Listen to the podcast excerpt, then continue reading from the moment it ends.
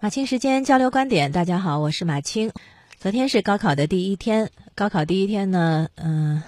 朋友圈照例是一场作文大赛 上线了，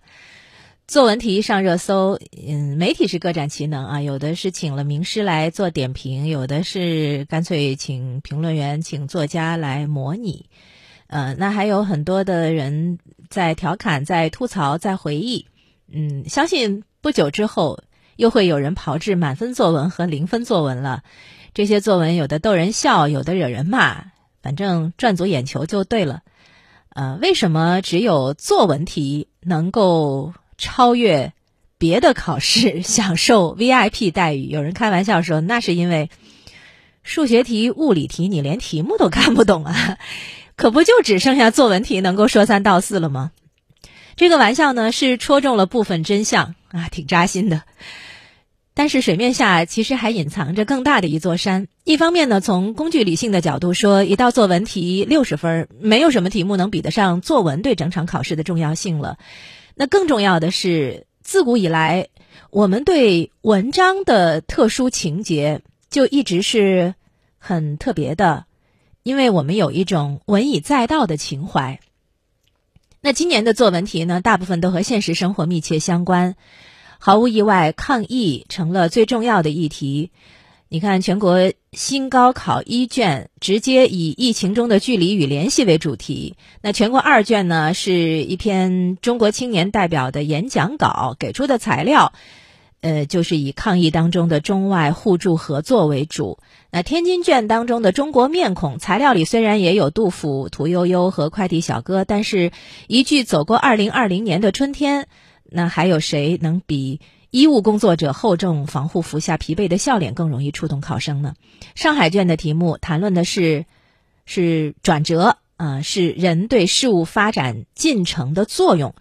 这也很容易让人联想到今年的疫情。其他几份考卷的题目呢，紧扣的是关于自我和时代的认识。应该说，这些题目是有很强的家国情怀的。抗疫的主题自不必说。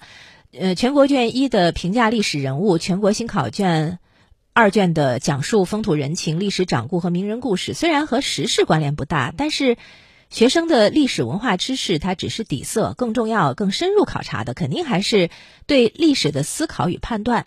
那这些题目呢，还有很浓厚的思辨色彩，不少题目都可以看成是哲学最重要的命题：我是谁？我从哪里来？我到哪里去？衍生出来的。你看，像全国三卷啊，是给自己画像；浙江卷呢，是自我定位与家庭社会之间的落差或者错位。那咱们江苏卷呢，是人和信息同温层之间彼此塑造的关系。北京卷的题目呢，一个是信息对人的影响，另一个是每一颗卫星都有自己的功用。以这个为联想，它其实反映的也应该是个体和群体、自我和他人之间的关系。嗯，应该说在诸多题目当中啊，我个人是最喜欢上海卷的题目。上海卷的题目思辨性最强，简直堪比曾经网上流传的充满了哲学意味的法国作文题。高考作文题对应的不并不只是考生们的写作水平，因为自古文史哲不分家。为什么说作文很重要啊？不仅仅是因为作文的分数占比高，作文真的很重要，因为语文学习它是有很强的综合性的。考试呢，难免有套路，但是好的题目是可以更大程度上避免套路和八股的。作文从来也不是单纯去考察学生的文学素养、行文技巧和修辞手法的，呃，它也不是靠考前突击就能够提高的。一个考生他平常如果有较宽的知识面，如果勤于思考，那面对作文题的时候呢，往往就会有更好的发挥。那高考作文题对应的呢，也不是这一届考生的成绩，它其实是极具有导向性的。这就是为什么每一年啊，大家都会对高考作文题做一些点评的缘故。之前前几年的时候呢，就不断的有一些语文老师，还有一些教育工作者都呼吁作文题呢，不要凌空。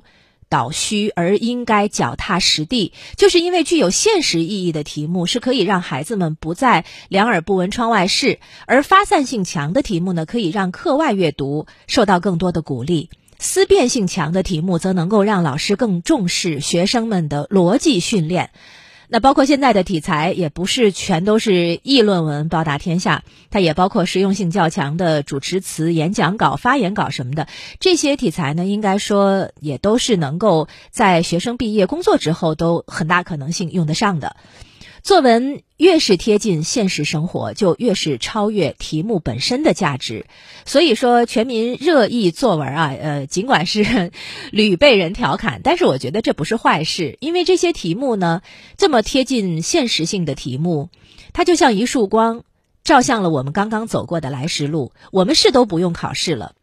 我们心情很轻松，但是也多了一次再思考的机会。而且文字的感染力量真的是无可替代的。我们这些已经毕业了很久的成年人，可能已经记不清数学方程式了，记不清物理定律了，记甚至记不清化学元素周期表的。但是那些曾经打动过我们的诗词歌赋、文章书籍，却是会和我们骨肉相融。嗯，那些文以载道、为天地立心、为生民立命、为往圣继绝学、为万世开太平的思想情怀，始终如圣火。